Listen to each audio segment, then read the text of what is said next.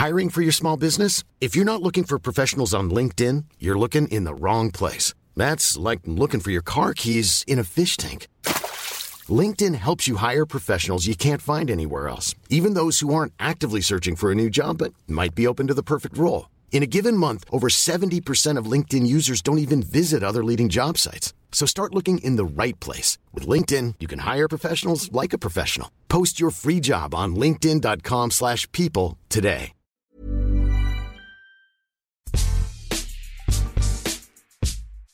La Primavera, le Ronde ou encore l'Enfer du Nord, ces noms sonnent comme autant de belles promesses pour les amoureux du cyclisme.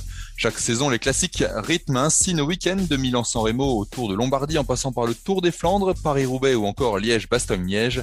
Mais quelle est la plus grande, celle qui vous a fait rêver, celle qui vous a procuré le plus d'émotions?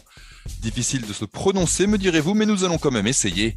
Je suis Adrien Yo, vous écoutez le podcast Qui c'est le plus fort? Et nous allons nous interroger aujourd'hui sur la classique des classiques. Pour m'accompagner, deux de nos consultants, Nicolas Fritsch et Steve Chenel, ainsi que les journalistes d'Eurosport Laurent Vergne et Christophe Godot. Salut à tous Bonjour Salut tout le monde. Salut Adrien. Salut Adrien. Salut Adrien. Ce podcast est à retrouver sur toutes les bonnes plateformes d'écoute de Deezer à Spotify en passant par Acast ou Apple Podcast. N'hésitez pas à nous donner 5 étoiles et à vous abonner. Comme ça, vous recevrez les nouveaux épisodes directement sur votre smartphone.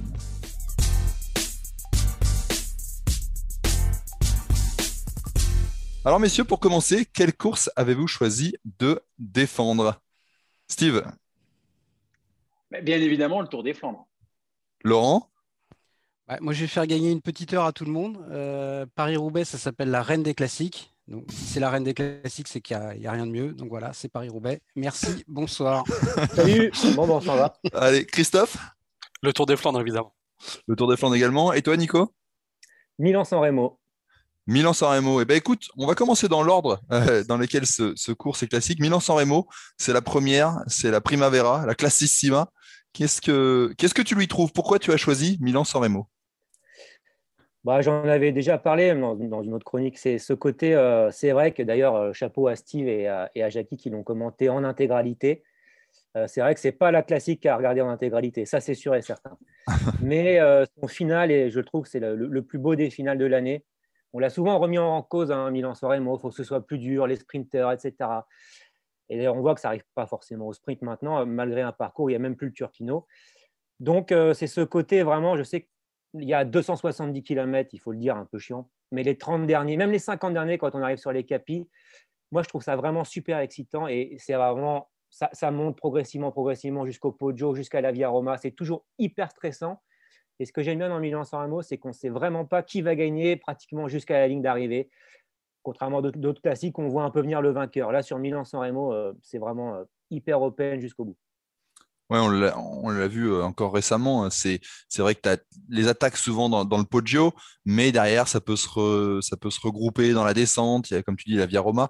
Euh, cette incertitude, Steve, c'est quelque chose qui te plaît dans, euh, dans Milan-San Remo?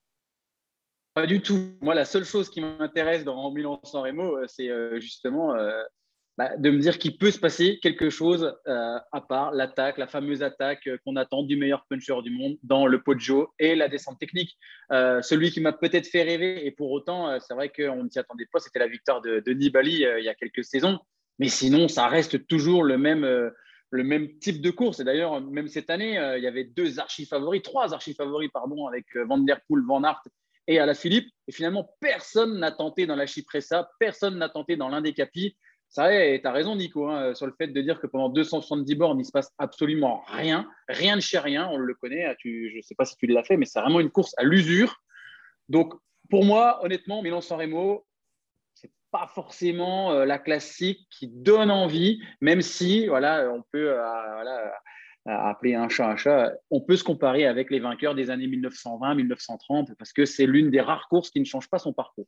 Ouais, ça j'aime bien aussi. Laurent? Alors, moi, j'aimais beaucoup Milan-San Remo quand j'étais gamin dans les années 80, euh, notamment quand Laurent Fignon gagnait. C'était mon idole. C'est vrai que après, j'ai eu un peu de mal quand même avec le fait que ce soit devenu vraiment une, classique euh, bah, réservée aux sprinters. Hein. Pendant 20 ans, à part les victoires de Bettini, euh, franchement, ça se terminait quasiment tout le temps au sprint et c'était pas un sprint Aujourd'hui, on a encore des sprints parfois, mais ce n'est pas des sprints à 40, 50 comme on a connu. Moi, pour moi, c'était devenu une super étape du Giro. Quoi. donc, pour, pour, un monument, moi, je me faisais quand même une autre idée de ce type de course. Après, depuis quelques années, j'ai un regain d'affection pour cette, pour cette course parce qu'elle est devenue très ouverte. Et c'est vrai qu'on s'ennuie, pour ne pas dire autre chose, pendant six bonnes heures. Hein. Mais moi, ce que j'aime aujourd'hui, c'est que vraiment, on est incapable de dire quel va être le scénario. Et je trouve que oui, c'est vrai que le Poggio, par exemple, est, est plus assez sélectif pour une immense majorité de. Enfin, je veux dire, on a vu Caleb Ewan cette année qui se, qui se promenait dans le Poggio. Euh, moi, j'étais vraiment euh, sidéré. Et les sprinters peuvent encore gagner aujourd'hui, mais les punchers aussi. D'ailleurs, depuis quelques années, euh, depuis Nibali, on a vu Nibali, à la Philippe, etc. Donc, c'est devenu à nouveau une classique qui est plus réservée à un type de coureur. Et je trouve que le fait que le parcours ne soit pas assez sélectif, peut-être, même si la fin est très animée, ça oblige chacun à être assez créatif. Et on voit des attaques bah, dans des descentes, vraiment dans le final.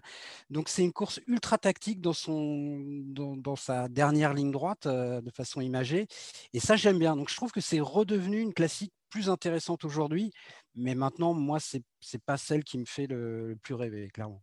Mmh je, trouve, dommage, Laurent, hein, juste pour, dire, pour rebondir sur ce que tu dis, c'est que il y a la Chypressa euh, qui est quand même située à quasiment 40 bandes de l'arrivée. Depuis quelques années, on sait très bien que la Chypressa, elle ne sert plus à rien. Ouais, uniquement le Poggio. Ils, savent qu'attaquer là, ça sert, ça sert quasiment à rien. Donc, euh ben, ça ne sert plus à rien, mais c'est vrai que euh, je, suis, euh, je, suis, assez d'accord avec toi qu'il y a quand même peut-être 30 ans ou 40 ans, si on n'avait aucune chance de, euh, bah, de, faire la malle et de, de battre les sprinters, on, on, essayait de beaucoup plus loin. Et c'est clair que cette année, on attendait tous une attaque au moins d'un Philippe Gilbert, d'un Tige Benoît ou d'un autre aussi loin pour essayer de déstabiliser les trois grands favoris. Ça ne l'a pas fait. Donc, moi, pour moi, ça m'a remis un petit point négatif sur le San Remo de cette année. Quand même. Bah, Après, tu vois, pour, vas-y, Nico, vas-y, Nico. J'ai participé qu'une fois à Milan-San Remo, tu vois. Euh, d'ailleurs, j'avais battu de 10 places Jackie Durand en 2004. On avait fini très, très loin hein, parce que c'est une course, euh, il faut le savoir. Si on descend mal, si on ne frotte pas, euh, c'est impossible. Hein, donc, j'avais abordé la Cipressa dernier. Autant dire que c'était foutu. Mais je le savais, j'étais là pour aider Philippe Gilbert, justement, déjà en 2004. Et, la Française des Jeux. Ouais, je crois qu'il fait un top 10. C'était pas encore le grand Philippe Gilbert, mais c'était déjà pas mal. Donc moi, c'était juste mon rôle. Mais en fait, ce que j'aimais avant de le faire, et, encore plus après l'avoir fait, et même au moment de le faire, et même si j'étais nul pour frotter, c'est ce stress. En fait, c'est la course qui me fait le plus stresser, même devant ma télé. Et en course, toi, Steve, tu, tu, tu sais mieux que moi, tu, as participé plus souvent et tu étais meilleur que moi sur Milan-San Remo. Mais c'est quand même hyper stressant déjà d'aller capi avec les voitures mal garées, les poubelles qui dépassent, ça frotte à bloc, ça hurle et, ça, je le ressentais avant de le faire. Quand je l'ai fait, et, après, là, devant ma télé, je suis comme un dingue la dernière heure, et, ça va crescendo jusqu'à la fin. Et, c'est vrai, je reconnais qu'il y, a plein de défauts à Milan San Remo, mais c'est ce côté stressant qui me plaît. moi, je suis complètement d'accord. J'aime à dire que c'est le quart d'heure le plus tendu de la saison pour moi. Et c'est un peu ce qui me plaît dans cette course. Et j'ai même une théorie un peu, euh, un peu arrêtée, un peu dictatoriale pour moi, regarder juste les 30 derniers kilomètres de Milan-San Remo, c'est un peu triché, quoi. Pour moi, il faut s'être tapé les 6 heures avant pour, euh, pour avoir le droit d'apprécier euh, ce, quart d'heure, euh, ce quart d'heure de folie. Et justement, en fait, le, contrairement au Tour des Flandres ou à Paris-Roubaix notamment, où ça peut attaquer à peu près n'importe où, pas n'importe où, mais un peu de partout. Sur le Milan-San Remo, on sait où, on va, où ça va attaquer. Maintenant, on le sait, malheureusement. C'est sur le Poggio. Et pourtant, il y a quand même des coureurs ces dernières années qui arrivent à sortir, quoi à la Philippe souvent. Ces trois dernières années, c'est lui. Et euh, voilà. Donc euh, donc c'est ce qui me plaît, c'est ce qui me plaît dans cette course. Après, moi j'aime bien faire des analogies avec le tennis. Ok, on peut regarder en intégralité pour savourer encore plus la fin, mais c'est un peu comme si tu avais le tie-break à 25 partout et que tu te tapais 50 jeux quand même entre John et Kevin Anderson avant de quand même profiter du tie-break qui va durer 10 minutes. C'est un peu ça. Ouais, après, tu masochiste. Hein. Mais c'est vrai que ce, ce, dernier, cette, dernière, cette dernière ligne droite, comme tu disais, Laurent, de manière imagée, euh, elle, vaut le coup. Et rien que pour ça, ça, ça comme, comme tu dis, euh, Christophe, ça vaut le coup de se taper peut-être les, les, heures et les heures derrière son, derrière son poste de télévision pour, euh, pour apprécier. Quoi. Puis Milan-San Remo, c'est. Alors, même si c'est vrai qu'aujourd'hui, maintenant, on a une course comme l'Estrade Bianche qui marque peut-être le vrai début de la campagne de classique euh, et, on a quelques semi-classiques euh, flamandes aussi. Mais voilà, c'est le premier très très grand rendez-vous, c'est le premier monument de la saison. Et ouais, bah, c'est la primavera. Donc, il y a quand même aussi ce parfum de se dire, là, on rentre dans une période qui va être, qui va être géniale jusqu'à jusqu'à la fin des Ardennaises. Pendant 5-6 semaines, on va, on va manger de la classique, de la grande course. Et ça, c'est quand même un truc qui donne envie aussi d'être à Milan-San Remo. Et puis, c'est aussi des superbes images. Hein. Franchement, l'autre jour, je regardais, il y avait encore des photos absolument dingues euh, quand ils sont sur le front de mer. Euh, moi, mmh je me lasse jamais de ça. Et tout ça, ça fait partie aussi de la mythologie de cette course, euh, de par sa place dans le calendrier c'est un peu comme Paris-Nice, même si encore une fois il y a des courses en janvier-février, mais tous ces rendez-vous-là, ça nous montre bah, que le printemps revient et que le cyclisme, avec ses grandes courses, revient. Et c'est pour ça qu'on est quand même toujours content, à défaut de se taper 8 heures de Milan-San Remo, de la voir revenir cette classe. Quand c'est Steve et Jackie, ça va, c'est en passe des bons moments. il faut aussi avoir été en, en Italie Bon, je suis à moitié italien, c'est peut-être pas objectif du coup avec mon choix de Milan San Remo. Mais euh, sentir la ferveur vraiment dans tout le pays. Euh, L'Italie est un, pays plus sportif que la France. Et euh, Milan San Remo, c'est un truc de dingue, comme le Giro d'ailleurs dans la Gazzetta dello Sport. Alors, il y a moins d'équipes italiennes. À l'époque, il y avait comme beaucoup d'équipes italiennes. Maintenant, il y, a, il y, a, des champions italiens, déjà pas tant que ça finalement. Et il y a surtout, il n'y a plus d'équipes italiennes. Il y a moins de cette polémique du coup. Mais c'est ça aussi qui faisait la, magie de Milan-San Remo. En Italie, c'est un événement euh, incroyable. Et un coureur, par exemple, comme Gabriele Colombo, qui l'a remporté une fois en 96, jusqu'à sa mort, ce sera le vainqueur de Milan-San Remo. Il fait une carrière, une après-carrière, juste sur ça. Enfin, juste, c'est déjà, c'est déjà pas mal. Mais c'est vraiment extraordinaire pour un Italien de remporter euh, Milan-San Remo. je suis assez d'accord avec toi, Nico. C'est clair que l'Italie, là-dessus, c'est on, on, a vraiment envie et on sent vraiment euh, lorsqu'on est en centre-ville de, Milan que c'est une ambiance particulière, mais c'est encore différent. On parlera après euh, de, ma course du Tour des Flandres. Mais euh, oui, on sent qu'il y a un vrai euh, chauvinisme chez les Italiens. On sent que les Italiens, ils sont chez eux, c'est leur course. J'ai fait une seule fois le Giro et effectivement, le Giro, c'est exactement la même. on sent qu'ils sont chez eux. Il y a, le, public est tout acquis à la cause des Italiens. Et ça, finalement, quand on est étranger à ça, soit on le prend de manière positive, à dire waouh, c'est quand même excellent ce qu'on est en train de vivre. Et c'est vrai que c'est l'un des gros atouts de Milan-San Remo, c'est que lorsqu'on arrive justement dans, la Cipressa ou dans le Poggio ou même euh, voilà, entre les deux bosses, on sent qu'il y a ces Italiens euh, qui parlent fort, qui font des grands gestes. Et, forcément, ça, ça, met un petit frisson euh, supplémentaire. Un petit peu moins quand même que le Tour des Flandres. Ouais, J'allais dire qu'en termes de ferveur au départ, notamment, je pense que le Tour des Flandres, mmh. c'est un truc de fou. Et c'était encore plus le cas quand ça, parlait, quand ça partait de Bruges. D'ailleurs, j'ai cru voir aujourd'hui qu'on parlait de refaire le départ de, Bruges euh, l'année prochaine, je crois. Il me semble avoir vu ça. Au son du gong, ce serait ah, bien. la, la Grand Place, là, cette image de la Grand Place, moi, à chaque fois, c'est vraiment un truc incroyable. Je pense qu'il n'y a qu'en Belgique qu'on peut voir ça mmh. pour du vélo quand même. En Flandre. Qu'en Flandre, peut-être encore plus. Justement, une course comme Liège-Bastogne-Liège, pour l'avoir faite aussi. il n'y a personne. j'ai l'impression de faire une course euh, normale, alors c'est quand même Liège-Bastogne-Liège. Parlons des, parlons des, Flandriennes. Euh, Laurent, tu évoquais les Ardennaises, on, y viendra. Euh, les Flandriennes qui, qui suivent du coup la, la, Primavera, le Milan-San Remo, avec le point d'orgue, un des points d'orgue, entre guillemets, le, Tour des Flandres. La, course que tu as choisie, Steve, et également toi, tu as, tu as choisi Christophe. Le Tour des Flandres, c'est on en parlait, on commençait à l'évoquer, la ferveur, c'est un, monument euh, fantastique. Euh, parle, nous-en un peu, Steve. Non, bah moi, la, première fois que j'ai eu euh, limite les larmes aux yeux, parce que je suis quelqu'un de très émotif, effectivement, c'est mon premier tour des Flandres, il n'y a pas photo.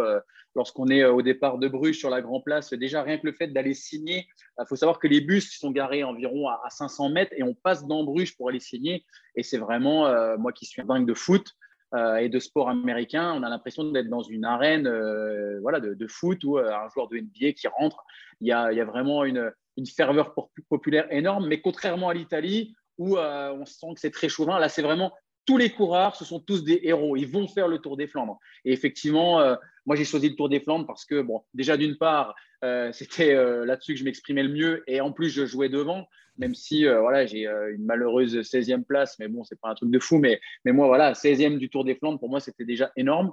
Et, et voilà, je crois que c'est plus d'un million de personnes sur le bord des routes euh, donc, euh, il faut s'imaginer que chaque traversée de village, il y a des drapeaux partout, le lion des Flandres, il y a euh, la bière qui coule à flot. Enfin, c'est vraiment, c'est vraiment incroyable. Et encore aujourd'hui, si je devrais choisir pour moi vraiment la course qui m'a le plus marqué, c'est c'est pas mes victoires à la panne ou à un titre de champion de France Cross, c'est vraiment le fait d'avoir fait les Flandres et d'avoir pu jouer devant avec à l'époque en plus avec Bonnen qui était avec son maillot de champion de Belgique sur le dos.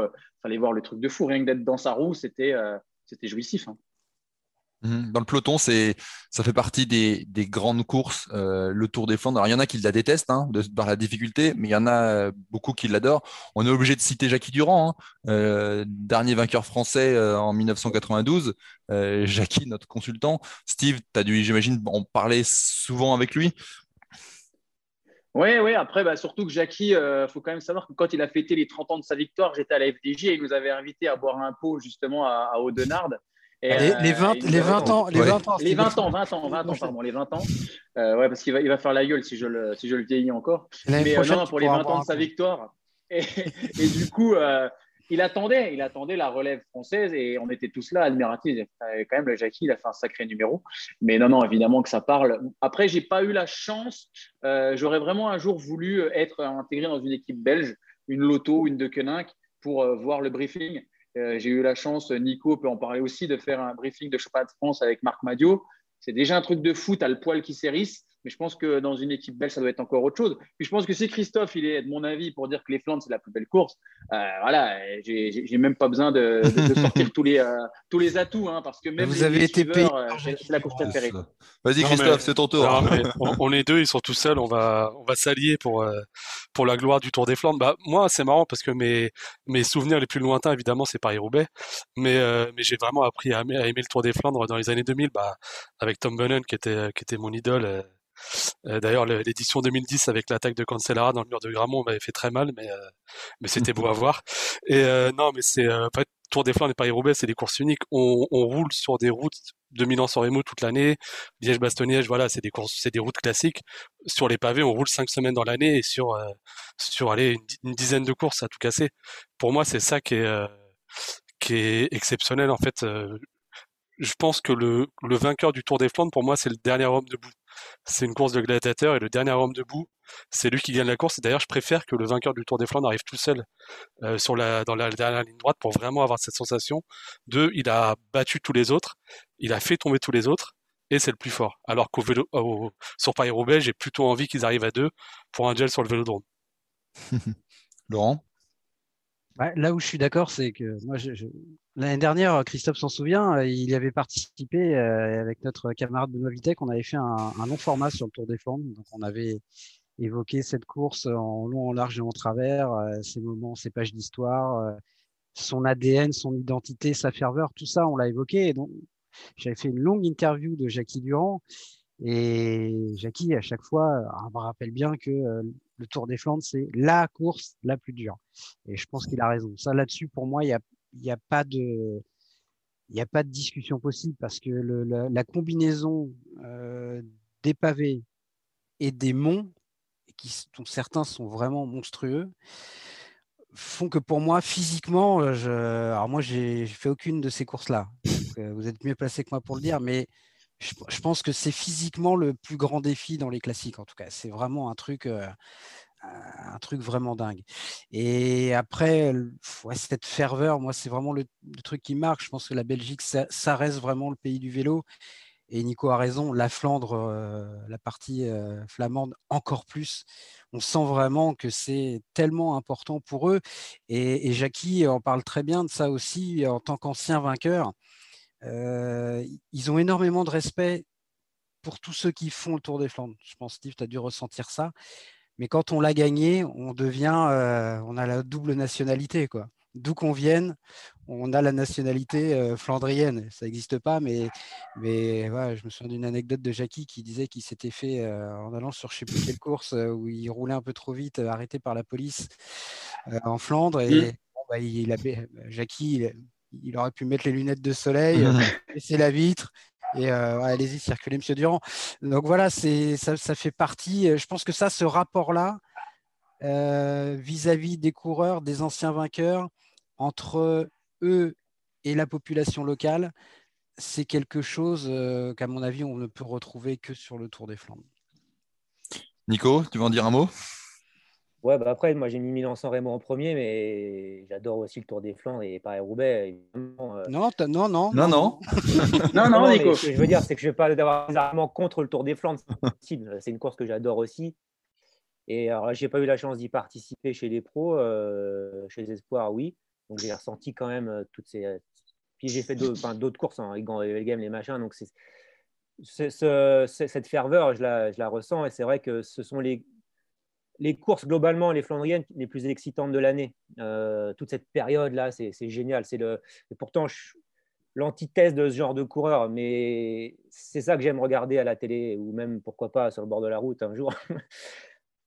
dans le futur, j'espère. Mhm. Mais euh, c'est vrai que ces, ces, courses-là sont vraiment. Euh, il se passe toujours des trucs, quoi. Et ça, c'est. Après, je suis moins d'accord sur le côté euh, dernier gladiateur ou la course. J'ai plutôt la sensation, et d'après ce que m'ont raconté des copains, notamment un Florent Barre qui a terminé septième de Paris-Roubaix, que Paris-Roubaix, c'est la seule course où vraiment il est complètement défoncé dans les jours qui suivent, contrairement aux autres classiques. Donc, après, je ne sais pas, je ne peux pas comparer moi à titre, à titre perso. Hein. Mais pour ce côté, le, dernier gladiateur ou la course la plus dure, je ne suis pas sûr du, Tour des Flandres, mais je laisse les spécialistes qui ont fait les deux euh, être, euh, donner leur avis. Mais euh, oui, le Tour des Flandres, c'est magique. Alors, le, seul truc que j'ai craint, c'est quand ils ont changé ce parcours. Ah parce que pour moi, le Tour des Flandres, c'était quand même grave. Exactement. Et, dans ma jeunesse, les, les Bartoli, les Katake là-dedans, ou, d'autres coureurs. Et puis finalement, bah, on s'y est fait. quoi. Et c'est là, d'ailleurs, c'est vrai que on est, euh, en fait, la région, ça s'appelle le Tour des Flandres. D'ailleurs, c'est pas Milan-San Remo où ça part de Milan, ça arrive à San Remo. Là, c'est le Tour des Flandres. Donc, ça pourrait être fait dans n'importe quel sens finalement. Et on s'est adapté en tant que téléspectateur à ça, et je la trouve cette version finalement aussi belle, quoi, en mettant de côté euh, bah, l'aspect un peu vieux con qu'on peut avoir. Euh, on aime quand c'est comme ça, quoi. Et finalement, c'est toujours pareil, c'est toujours aussi bien. Donc, cet enchaînement avec le vieux Quarmont plusieurs fois. Alors, on sait que c'est pour des raisons financière, les espaces VIP. Et, voilà. Mais euh, ça reste le Tour des Flandres et c'est hmm. toujours une super belle course. Mais il y, y, a même des coureurs qui disent que le parcours euh, tel qu'il a été redessiné il y a quelques années est, peut-être encore plus dur aujourd'hui qu'à l'époque où il y avait Gramont et Bosberg euh, dans le final. Mais c'est vrai que les organisateurs à l'époque avaient dit mais Gramont, ça n'a pas toujours été le juge de paix dans les 20 derniers kilomètres. Hein. C'était finalement relativement récent à l'échelle de l'histoire de la course. Mais c'est vrai que pour les gens de notre génération, on avait toujours connu le mur de Gramont à 20 bornes de l'arrivée, euh, comme ça. Et Exactement. J'ai eu un mm. peu de mal quand même, mais je reconnais que le, bah, Gramont, si loin de l'arrivée, c'est pas tout à fait pareil. Mais c'est vrai que le parcours reste incroyablement sélectif. En termes de difficulté, ça n'a rien changé. Après, c'est un côté plus euh, sentimental euh, voilà, par, rapport à nos, par rapport à nos souvenirs. Mais moi, je suis tout à fait d'accord avec toi, euh, Laurent, et, c'est vrai que Nico, je, voulais en parler justement de ce fameux euh, changement de, parcours. Et, effectivement, euh, j'ai eu la chance de faire les deux de par le, passé. Et tu as raison, Laurent, le nouveau parcours est bien trop dur.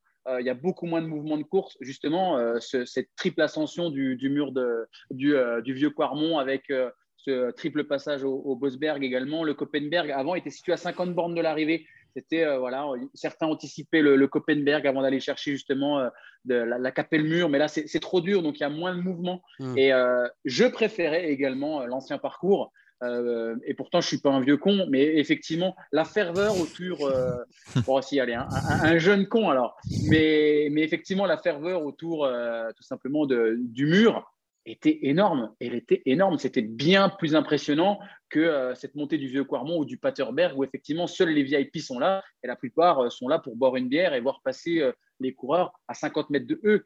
Le, mur de Gramont, on était aux côtés des spectateurs, c'était plutôt énorme et, ce final, tout le monde le connaissait. Tout le monde était, était unanime pour dire que c'était le dernier moment. Et je rejoins Christophe, j'ai fait en 2010 le Tour des Flandres avec Bonnen qui fait péter, euh, Cancellara qui fait péter Bonnen à la roue. J'étais juste derrière. On était un groupe de 8. D'ailleurs, il y avait une Capi, Armstrong était encore là et j'étais dans ce petit groupe-là. Et à l'arrivée, on avait, on avait imaginé, on avait vu la scène. C'était assez, c'était assez incroyable. Et je m'étais dit, je ferais partie de cette histoire-là parce que on, se doutait très bien que le soir de ces Flandres-là, la, la, presse belge allait s'enflammer et allait mmh. D'ailleurs, parlons Bonhomme pour un cadet. Tour des Flandres. non, je rigole. Avait-il un moteur ou pas vous, parlez du mur de Gramont, moi, c'est, ça me fait penser, c'est un truc qui m'a toujours plu sur le Tour des Flandres, c'est les images. Sur le mur de Gramont, cette caméra fixe là, qui est sur le côté, juste avant le virage, où justement, quand Lara avait lâché Bonhomme, on a l'impression d'être avec eux, en fait. Vraiment, on a l'impression d'être dans la roue, enfin, pas dans la roue, juste devant Cancellara, et de le voir accélérer, et on voit la souffrance de Bonhomme derrière. Et après, sur le haut, il y a la caméra de face, juste avant qu'ils prennent à gauche, euh, juste à, côté de la chapelle. Et euh, je trouve ça magnifique. Et aujourd'hui, c'est un peu pareil euh, dans le Pater, dans le Paterberg. Je crois qu'on a pareil une caméra de face. Vraiment, on les mmh. voit monter. Là, ça écrase un peu les écarts. On sait pas trop ce qui se passe. Dans le jeu Quarmont, sur ce faux plat en haut là, où ça semble interminable. C'est pareil, c'est magnifique. Copenberg, évidemment, avec les coureurs. bon, ça arrive plus trop, mais les coureurs qui sont, les coureurs qui sont à pied, voilà, c'est ça. Mmh. Donc, pour moi, c'est aussi ça le Tour des Flandres, c'est ces images un peu mythiques. Et ce que vous dites, c'est intéressant, c'est que le, le, ce qui fait aussi la, la grandeur d'une classique, c'est aussi ces, ces moments euh, incroyables. Là, tu parlais de Boudan Cancellara, c'est des images marquantes. Euh, vous en avez d'autres sur cette course-là? Je pense à, à, Philippe Gilbert, son numéro, euh, quand il est parti à 50 bornes de l'arrivée. Ça, c'est aussi des moments qui, qui, qui font la, la légende d'une classique. Bah, bah, moi, c'était plutôt dans, la ma jeunesse, hein, forcément. C'est ces souvenirs-là qu'on garde. C'était Michele Bartoli qui attaque dans le mur de Gramont dans son style caractéristique. C'était plutôt un coureur des Ardennaises, hein, Bartoli. Et là, il les avait plantés dans Gramont. Et c'est vrai que c'était ça, ça m'est resté avec son style en plus mmh magnifique. voilà, moi, c'était l'image du. C'est ça, c'est ce que j'aime bien dans. L'heure, on parle de Julien Lafilippe dans, dans le Poggio. C'est quand le champion attaque là où les champions attaquent. C'était dans le mur de Gramont, bim, on le sait, et ils s'en vont quand même et ils gagnent. Ça, je trouve ça magnifique. Est-ce que vous voulez rajouter un mot sur, sur une image ou vous voulez qu'on passe au choix de Laurent? On, est, on, est, on, a on est tellement euh, abasourdi et tellement euh, plein d'étoiles. Euh, ouais, là, c'est vrai que le, ils ont écrasé le. On va, passer, on, va passer au digestif. Ils, ont, tué le game. Ils ont tué le game. Comme Pour dire quand même, j'adore les Flandres. Hein, pour euh, quand même aller dans le sens J'ai l'impression que tu as plus d'arguments pour les Flandres que pour le Nico. ouais, mais quand même. Non, mais j'avais été monter le Copenberg euh, tout seul la veille de je sais plus quelle course, euh, Flèche Brabanson peut-être, ou je sais plus. Je faisais, je faisais pas la course de la veille qui était vraiment peut-être le Grand Prix E3 à l'époque. Et j'avais été tout seul, j'ai regardé la carte et j'avais été chercher le Copenberg pour aller le monter quand même une fois dans ma vie. Quand même, mhm. la passion flaïte. C'est beau. Bon, passons euh, à Paris-Roubaix, euh, qui, qui se court dans, la foulée hein, du, Tour des Flandres. Laurent euh, a préparé ses arguments, il les a aiguisés, il les a affûtés. on va voir ce qu'on va voir. tout donné tout à l'heure. la reine des classiques, c'est tout, c'est mon seul argument. Il va tout répéter, il va tout répéter ce qu'on a dit sur les Flandres, mais un peu en dessous parce que c'est français. Voilà. non, mais Christophe disait que c'était des courses uniques et je pense que Paris-Roubaix, c'est vraiment la course unique pour moi. C'est-à-dire que euh, c'est un, défi euh, qui ressemble à rien d'autre. Et déjà, ce que j'aime, c'est l'idée qu'une course qui, doit avoir 30 euh, cm de dénivelé puisse être aussi dure. rien que ce concept-là m'a toujours fasciné. Et je me souviens que les premières années où je regardais Paris-Roubaix, euh, quand j'avais, je euh, je sais pas, 10 euh, ans à peu près, et j'avais quand même une certaine conscience de la topographie de la France. Et je me souviens avoir dit à mon père, mais Paris, Roubaix, mais c'est tout plat, quoi. Enfin, pourquoi c'est si difficile, quoi? Et puis bon, après, tu regardes et, et, tu comprends. Et moi, je suis de la génération qui, à mon avis, a vraiment bénéficié de l'impact visuel, parce que la trouée d'Arambert, qui, je pense, a vraiment sauvé Paris-Roubaix. Euh, si on avait fait ce débat euh, au milieu des années 60, par exemple, je pense que personne n'aurait choisi Paris-Roubaix. Pour une raison simple, c'est que la course était euh, vraiment en, train presque de mourir parce qu'il y avait de moins en moins de secteurs pavés, il y avait du macadam partout. Et je, crois que en 66 ou 67, il n'y a plus que 20 km de secteurs pavés. Et, et Jacques Godet a, vraiment pété les plombs, il n'y a pas d'autre mot, parce que je crois que c'est l'édition 66 ou 67 qui arrive avec un, groupe, alors certes royal, mais au sprint, ils sont 15 ou 20 à jouer la victoire. Et Godet disait, ça ne peut pas être ça Paris-Roubaix. Et la trouée d'Arambert mmh. arrive à la fin des années 60. Elle a vraiment sauvé Paris-Roubaix. Et la première fois que la trouée, qui est quand même située loin de l'arrivée, on parlait du mur de Gramont qui a été reculé dans, le parcours. Ce qui est génial avec la trouée d'Arambert, c'est que c'est quand même très très loin de l'arrivée c'est pas un moment décisif parce que personne ne gagne Paris-Roubaix dans la trouée d'Arambert. Mais en revanche, il y en a beaucoup qui, peuvent perdre la course à cet endroit-là. Et cette espèce de cathédrale, là, quand ça a été diffusé en direct, je crois que la première fois, je crois que c'était en 84, et ça doit être la première année où j'ai regardé. Et là, ça a vraiment redonné une dimension. Donc la, version moderne de Paris-Roubaix doit beaucoup, je pense, au côté spectacle télévisuel et à la trouée d'Arambert. Et pour moi, si, je devais garder, évidemment, il y a le carrefour de l'arbre, il, y a plein, y a plein de passages, mais les deux trucs qui font que j'aime autant Paris-Roubaix et qu'il faut surtout pas toucher, c'est la trouée d'Arambert et l'arrivée sur le vélodrome. Qu'une grande classique comme ça euh, se joue euh, sur un vélodrome, je trouve ça, ça a un charme fou et je mmh. trouve que c'est un lien avec avec la légende d'il y a un siècle. Et voilà, ça, il faut surtout pas y toucher.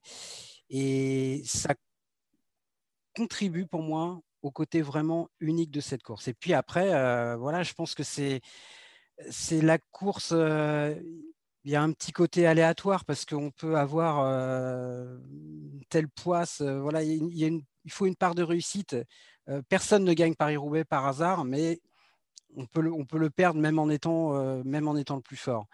Et mmh, donc, c'est tout ça que j'aime dans Paris-Roubaix. Et il y a une phrase que j'ai envie de citer, qui est une phrase de Théo de Roy, que j'avais mis il y a quelques années dans le long format que j'avais fait sur Arambert. Et il avait été, c'était l'édition 85, il arrive, il est couvert de boue, euh, il n'en peut plus, quoi. Et il est interrogé à la télé américaine sur CBS et il dit C'est de la connerie cette course, vous travaillez comme un animal, vous n'avez même pas le temps de pisser, vous vous pissez dessus, vous vous retrouvez dans la boue, c'est de la merde. Et le journaliste euh, lui dit euh, Est-ce que vous reviendrez quand même? Et Théodore, il y a cette réponse géniale il dit Évidemment, c'est la plus belle course du monde. Voilà, donc pour moi, il avait tout résumé là, à la fois dans le côté extrême. Et je pense que ce qui fait qu'on aime le vélo euh, en tant que, passionné, en tant que spectateur, que téléspectateur, c'est à la fois le, le, risque que prennent les coureurs. On aime ça, on peut trouver ça euh, bizarre, mais je pense que ça fait partie du truc, et la souffrance. Et je trouve que Paris-Roubaix catalyse vraiment tout ça, peut-être plus que n'importe quelle autre course au monde on, sent cette souffrance, c'est palpable. Alors, il n'y a pas eu beaucoup d'éditions pluvieuses euh, ces dernières années, mais ces images des coureurs couverts de boue pendant la course à l'arrivée, euh, encore une fois, il n'y a que sur Paris-Roubaix qu'on voit un, truc comme ça. Et voilà, donc pour moi, c'est une course unique avec des émotions uniques de spectateurs et je pense, même si je ne l'ai jamais fait, des sensations assez uniques de, de coureurs. Mmh Messieurs les coureurs, justement, votre point de vue sur, euh, sur cette course? Nico, tu as déjà fait Roubaix, toi? Non, non, j'ai pas fait pas Roubaix, t'imagines bien.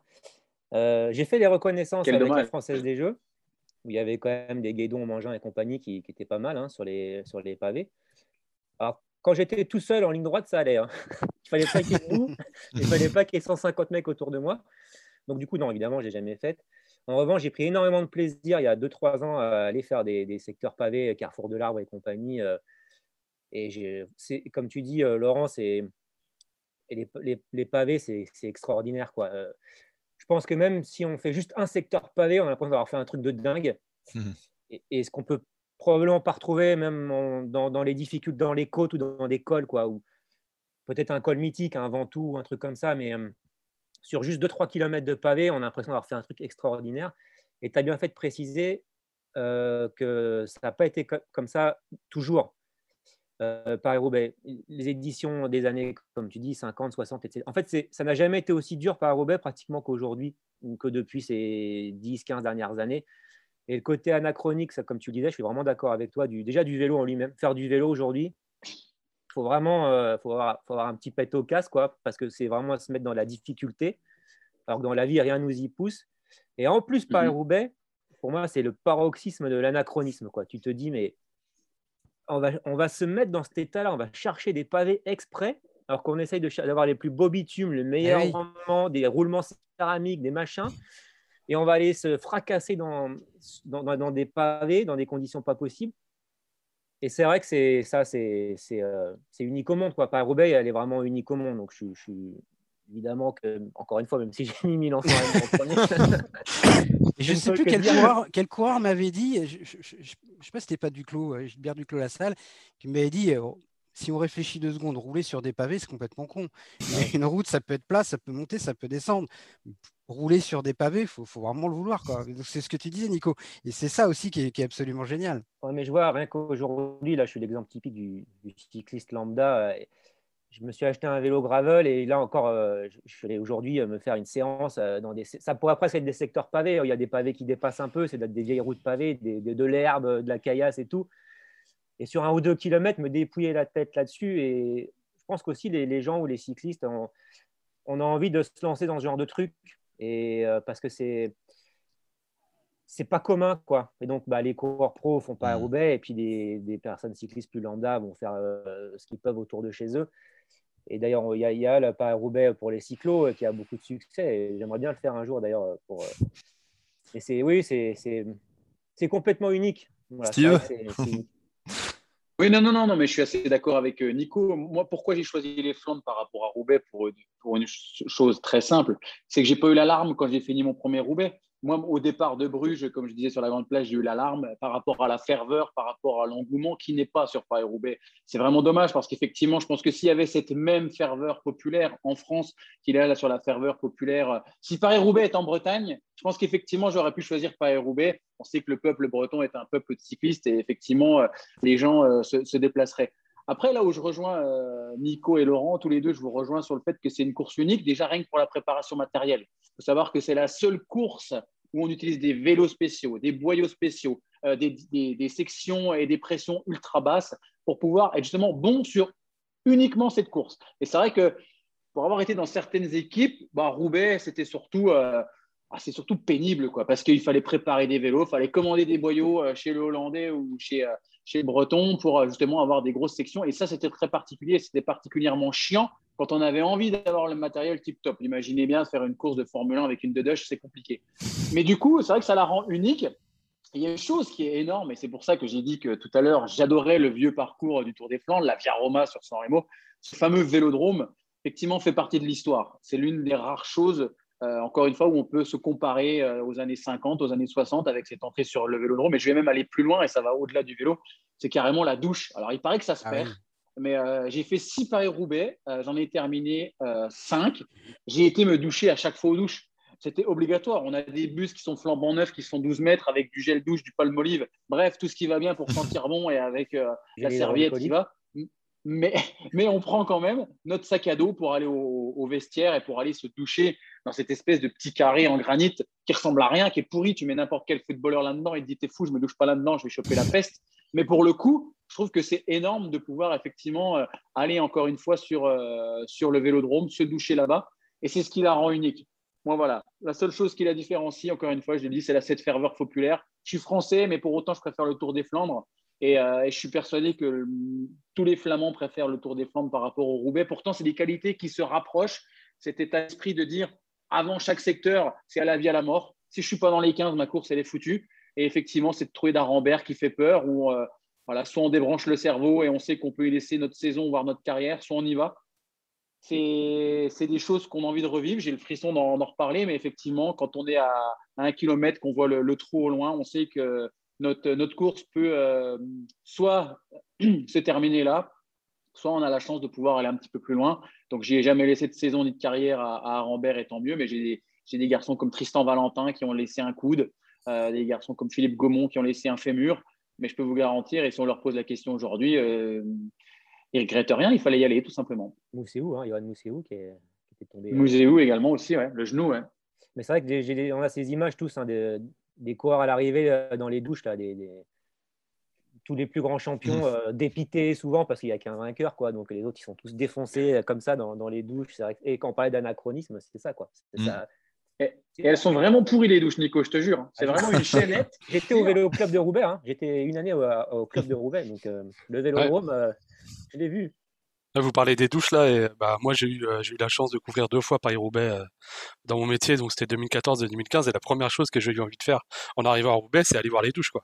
Et, et, effectivement, et effectivement, comme dit Steve, c'est, c'est bien pourri, mais c'est, euh, mais à la fois il y a cette classe avec les, les, les plaques des vainqueurs. Je pense que n'importe quel coureur rêve d'avoir sa plaque à cet endroit-là, et, et on lit ces images, aux, les images des douches, en fait, on les lit aux, aux, aux images des coureurs avec la boue partout, quoi. En fait, pour moi, ces deux choses sont liées. Et, euh, mon premier souvenir de Paris-Roubaix, bah, c'est Guédon, mais Guédon, j'ai l'impression que c'est un souvenir que je me suis fait après. Et c'est Knaven en 2001, et Knaven, il arrive, et c'est impossible de le reconnaître. C'est impossible. Aujourd'hui, on, on, ne reconnaît vraiment pas, quoi. Donc, euh, donc la boue de Paris-Roubaix, on espère la, retrouver, la retrouver euh, d'ici quelques, quelques années. Christophe, tu vois, c'est ce que c'est ce que je disais quand je parlais du, du rapport du du passionné, du spectateur à une course comme ça, et que on aime aussi le vélo pour voir souffrir les coureurs. Ça peut paraître dégueulasse de dire ça. Je suis désolé, euh, Nico. Non, mais c'est normal. C'est terrible. C'est terrible ce que tu dis. Mais, mais ça fait partie du truc. Ça fait partie du truc. Je pense que euh, le col de la Lose, par exemple, l'année dernière, a, a, marqué les esprits sur le tour parce qu'on c'était palpable que les mecs arrivaient à peine à avancer par moment. Et ces images-là, et voir un coureur couvert de boue comme ça, euh, moi, à la fin de Paris-Roubaix, j'ai presque j'ai mal au dos, j'ai mal aux fesses, j'ai mal aux jambes. Alors que je n'ai pas donné un coup de pédale, mais parce qu'on ressent presque physiquement euh, ce, qu'on voit. Et il n'y a quand même pas beaucoup de courses euh, qui donnent autant cette sensation que, Paris-Roubaix. Mmh. Et puis, juste un, un truc sur, sur le vélodrome. Euh, je ne sais pas s'il y a un truc plus excitant. Et tu as, raison, Christophe, c'est vrai qu'un mec qui arrive tout seul, c'est. Très bien pour lui, euh, mais euh, pour nous, ça perd vachement du charme du truc. En revanche, quand il y a un sprint à 2, à 3, à 4 ou 5, waouh, cette excitation là du dernier tour, la cloche et tout, enfin voilà, il y a un côté. c'est génial à vivre. Quoi. On se souvient des images de Hino qui règle le sprint, Duclos évidemment avec Ballerini. Et euh, je ne sais pas où on en sera dans 20, 30, 40, 50 ans, mais quoi qu'il arrive, quel que soit le parcours, j'espère que jamais on touchera au final sur le vélodrome à Roubaix. Ouais, ouais, c'est un sprint unique. Hein. Pardon, c'est un, un, sprint unique. Euh, je ne sais pas s'il y a d'autres cours dans l'année qui arrivent sur un vélodrome. Donc, euh, c'est pas un sprint classique. On a, les, repères sont, sont, chamboulés entre les coureurs. Hein. C'est pas la même chose. Hein. Celui qui a de l'expérience de la piste et qui sait manœuvrer. Et, ça crée une tension. Je ne sais pas que, que tu n'as pas dans une ligne droite classique euh, sur une route classique. C'est vraiment quand même très très particulier à, voir. Quand, quand, Sagan arrive avec Didier en, en 2018, on se demande s'il va être battu. Pareil pour Gilbert l'année d'après avec Polite, quoi. Alors que sur une arrivée normale, on se poserait pas la question. Ouais, c'est vrai. Pour euh, conclure sur ce, sur ce thème, j'ai l'impression que vous avez été quand même assez bon sur vos arguments. Nico vous a bien abreuvé un argument aussi pour le Tour des Flandres et puis euh, pour Paris-Roubaix. Merci Nico. Nico, tu as été super sur le Tour des Flandres. euh, on ne peut pas ne pas citer les, les deux autres monuments euh, que sont Liège-Bastogne-Liège et, et, le Tour de Lombardie, pardon, la classique des, des feuilles mortes. selon vous, elles ont un poil moins d'intérêt que ces, ces deux-là. Qu'est-ce qui fait qu'elles sont quand même particulière. Liège bastogne c'est la, la, doyenne, hein. ça existe depuis 1892. Euh, c'est des courses qui, ont, qui sont plus que centenaires. Il y a une histoire aussi là. Euh, Laurent? Pour moi, je crois que c'est Nico tout à l'heure qui parlait de, de le manque de ferveur euh, qu'on peut retrouver au départ de Liège. Euh, c'est incroyable de se dire que c'est la Belgique est le seul pays. Il y a deux monuments, c'est pas le seul, mais il y a deux monuments et en termes d'engouement populaire, c'est le jour et la nuit. C'est quand même assez incroyable. Mmh et pour moi, c'est ça qui manque un petit peu à, Liège-Bastogne-Liège. Après, moi, j'aimais beaucoup ce parcours. C'est une course en elle-même que j'aime beaucoup. J'aime bien les Ardennaises. Et il y a souvent eu des courses dans, dans les années 80-90 qui étaient vraiment géniales. Euh, il y a eu quelques bastons. Euh, on parlait de de Bartoli. et à l'époque avec Jalabert et compagnie. Enfin, il y a eu quelques, quelques courses fantastiques. Mais c'est vrai que si je pense à une course mythique en Belgique, euh, spontanément, je vais penser plus au Tour des Flandres euh, qu'à Liège-Bastogne-Liège. Après, je trouve que chacune a son charme. Je ne veux pas faire une réponse de Normand, mais toutes ces courses-là sont belles. Et Mhm. moi, un de mes plus grands souvenirs de, de spectateur, c'est pour parler du Tour de Lombardie, c'est la victoire de Charlie Motet en 88 sur le Tour de Lombardie. Il avait fait une démonstration. C'est là que j'ai vraiment découvert cette course. Et, c'est quand même aussi un parcours qui est, assez sympa. Et puis, ce qui est génial avec le Tour de Lombardie, alors ce n'était pas le cas l'année dernière avec le- les modifications du calendrier, mais c'est que c'est le monument qui est isolé dans la, saison, alors que les quatre autres se tiennent en, quoi, en, quatre semaines, en gros, entre euh, cinq semaines peut-être entre Milan-San Remo et Liège. Euh, le Tour de Lombardie, il est tout seul dans son coin. Euh, on y voit parfois des coureurs euh, sauver une saison. euh, donc ça a son charme aussi. Mais pour moi, c'est ça reste quand même un petit peu en dessous. ouais. Bah, moi, c'est un peu Un petit Un peu, peu il ça, est gentil, le- Laurent. Ouais, le problème du Tour de Lombardie, c'est que c'est justement, c'est loin de tout. Et souvent, déjà, on a quand même une participation parfois un peu faiblarde, sans faire un jour à tous les, tous les coureurs qui participent, et puis à tous les vainqueurs, notamment à Thibaut Pinot récemment. Mais c'est, ben, pour là, j'ai participé une fois au Tour de Lombardie, et c'est aussi un parcours qui change un peu trop souvent, un peu moins ces dernières années, il est, il est assez proche. Mais ça a quand même souvent changé de parcours dans un sens, dans l'autre. Il n'y avait pas de difficulté, euh, à part euh, euh, Madonna del Gisalo, qui, est- qui Ouais. était- qui reste la côte emblématique du Tour de, de Lombardie, mais il n'y a, pas cette ferveur de, de Milan-San Remo. Peut-être que c'est l'usure de l'année aussi, hein, là, au mois d'octobre. Après, les paysages sont beaux, la région est belle, on a des belles couleurs, mais la course en elle-même, je ne l'avais Mhm. pas trouvée extraordinaire. Et alors, c'est encore pire pour Liège-Bastogne-Liège, que j'ai fait deux fois. Euh, ouais, c'était une, c'est une super belle course. J'aurais, j'aurais bien aimé la gagner. Évidemment, euh, n'importe lequel des cinq monuments, je l'aurais pris. hein. Mais euh, c'était une course lambda pratiquement. quoi. Et pourtant, c'est Liège-Bastogne-Liège. quoi. Et c'est vrai que par rapport aux autres courses, c'est, un ton en dessous. Voilà. Et pourtant, Mm. il y a des grands champions qui ont, qui ont, qui ont gagné. C'est l'une des courses les plus dures hein, physiquement, quand même. C'est très, très, très dur. Ouais, quand tu regardes Et- le palmarès, ouais, pas- Il faut être un champion pour gagner là-haut. hein, euh, Mais il n'y a pas ce petit truc. Quoi. Voilà. Mhm. Steve, tu voulais évoquer les mecs. Non, non, moi je trouve qu'ils sont gentils. Non, mais honnêtement, le Lombardie, moi je préfère regarder le biathlon limite au mois d'octobre. Et puis bon, Liège-Bastogne-Liège, euh, on vient de se faire l'Amstel, la Flèche, où on a eu des courses de côte. Et là, on attend Saint-Nicolas à 5 bornes de l'arrivée pour que ça pète un peu. Non, il faut être Ouais, mais ça n'a pas gars. toujours été suis- comme ça. hein. Ça n'a pas toujours été. Non, mais même sans ça, c'est vrai que c'est désolant de, de- de sortir en fait d'une course comme Roubaix et euh, on a l'impression qu'on passe de tout au tout. On vient de faire un Milan-San Remo jusque Roubaix où euh, il y a eu euh, de l'adrénaline, de la peur, voilà des, des images assez folles et on passe à l'Amstel où c'est que bon bah voilà, faut faire très attention au changement de direction et, et d'ailleurs le, nouveau parcours pour moi est, décevant. La flèche, bon, on sait très bien que la flèche wallonne, bon, bah, c'est une course de côte, hein, il y a que 200 pitons, bon, elle, elle est très dure, hein, je l'ai fait une fois, je ne l'ai pas fini, mais bon, voilà, il faut être surtout un très bon grimpeur. Et les Bastogne-Liège, c'est la douadienne, on en fait tout un pataquès. Et puis en fait, euh, bon, bah, et finalement, il ne se passe pas grand-chose. Effectivement, tu l'as dit, Nico, au départ, il n'y a, pas- y a pas foule. Et puis, j'ai envie de dire, et vous vous rappelez qui a gagné les Bastogne-Liège, ne serait-ce il y a deux ans? Alors que quand on demande il y a deux ans le vainqueur de San Remo ou les Flandres-Roubaix, on est un petit peu plus facile à trouver. Puis alors, Lombardie, tu m'as parlé de la bosse, la Madonna de. Et De quoi. Nico? Ah, ouais, mais je connaissais même pas, pour te dire à quel point la Tu regardes trop le euh, biathlon. cycliste euh, est Non, très en bonne. fait, t'as raison, Donc, parce euh, que tu vois, euh, c'est le seul monument. Dans le terme monument, je pense qu'il est assez récent. Moi, à mon époque, on n'en parlait pas de terme monument. Mais euh, c'est la seule, le seul monument, du coup. Ça ne viendrait pas de ne pas le voir à la télé. Quoi. Euh, je me dis, ah mince, bon, j'ai un truc à faire, euh, je vais regarder le résultat le soir. Alors que rater Milan-San Remo, le Tour des Flandres ou Paris-Roubaix, euh, là, en général, j'organise quand même ma journée euh, Là, c'est non, là. autour de la course. Quoi. Steve, tu voulais quand même. c'est- C'est une très belle course, hein, le Lombardie, malgré tout. euh, voilà. Steve, tu voulais évoquer une dernière course qui te plaît depuis, euh, depuis quelques temps?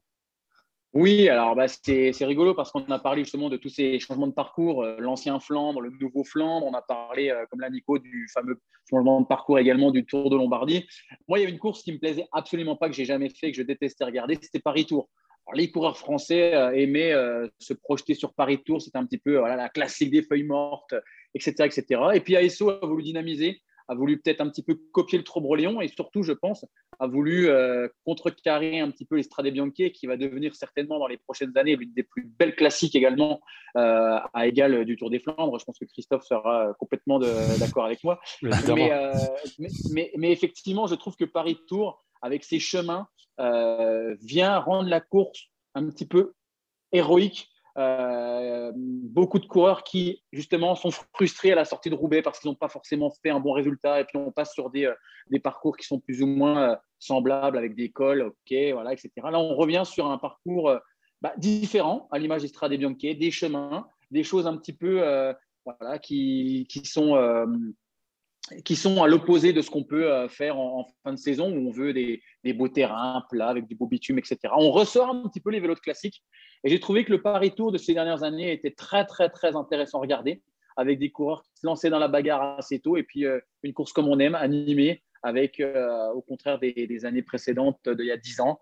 Voilà, un sprint massif ou voilà, un petit groupe qui vient se battre sur l'avenue de Gramont. Donc j'ai trouvé que c'était une, une classique qui méritait un petit. On la cite. On la cite. Un, petit, 15 sur 20, un petit 15 sur 20 en progression, tu vois. C'est bien. Ça a quand même très longtemps été une très très grande classique. Hein. C'est vrai qu'après, euh, plus récemment, elle a perdu, elle la seule non remportée par Eddie Merckx quand même, il faut, il faut le dire. Il en a rapporté beaucoup, mais, mais pas celle-là. Il a gagné partout, il a gagné partout. Eh ouais, mais même pas celle-là. Non, il n'a pas gagné le Tour du Finistère.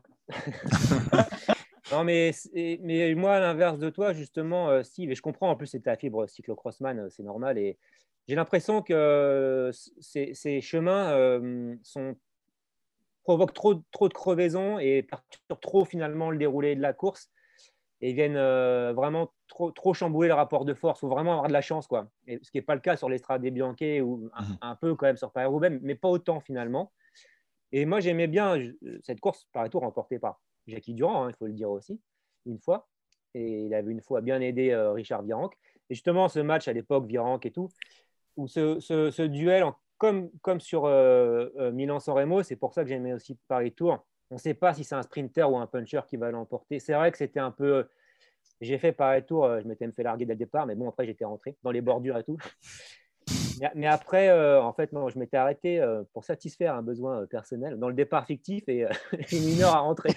je m'étais fait pourrir par Marc Madio après 40 bandes de poursuite.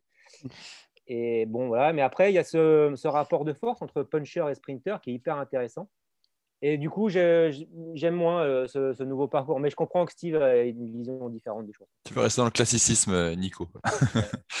en tout cas, vous avez le choix euh, chez vous entre le Milan-San Remo en début de saison, le Tour de Lombardie, Paris-Tour en fin de saison, pour vous faire vous aussi votre opinion sur la classique des classiques. Merci messieurs d'avoir participé à ce podcast qui est à retrouver, je le rappelle, sur toutes les bonnes plateformes d'écoute, de Deezer à Spotify en passant par Acast ou Apple Podcast. N'hésitez pas à nous donner 5 étoiles et à vous abonner, comme ça vous recevrez les nouveaux épisodes directement sur votre smartphone. Merci messieurs de votre participation et à bientôt pour un nouvel épisode. Salut Salut Salut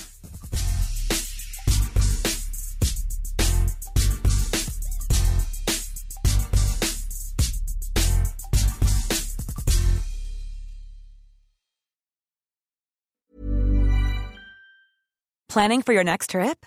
Elevate your travel style with Quince. Quince has all the jet setting essentials you'll want for your next getaway, like European linen, premium luggage options, buttery soft Italian leather bags, and so much more. And is all priced at 50 to 80% less than similar brands. Plus, Quince only works with factories that use safe and ethical manufacturing practices. Pack your bags with high-quality essentials you'll be wearing for vacations to come with Quince. Go to quince.com slash pack for free shipping and 365-day returns.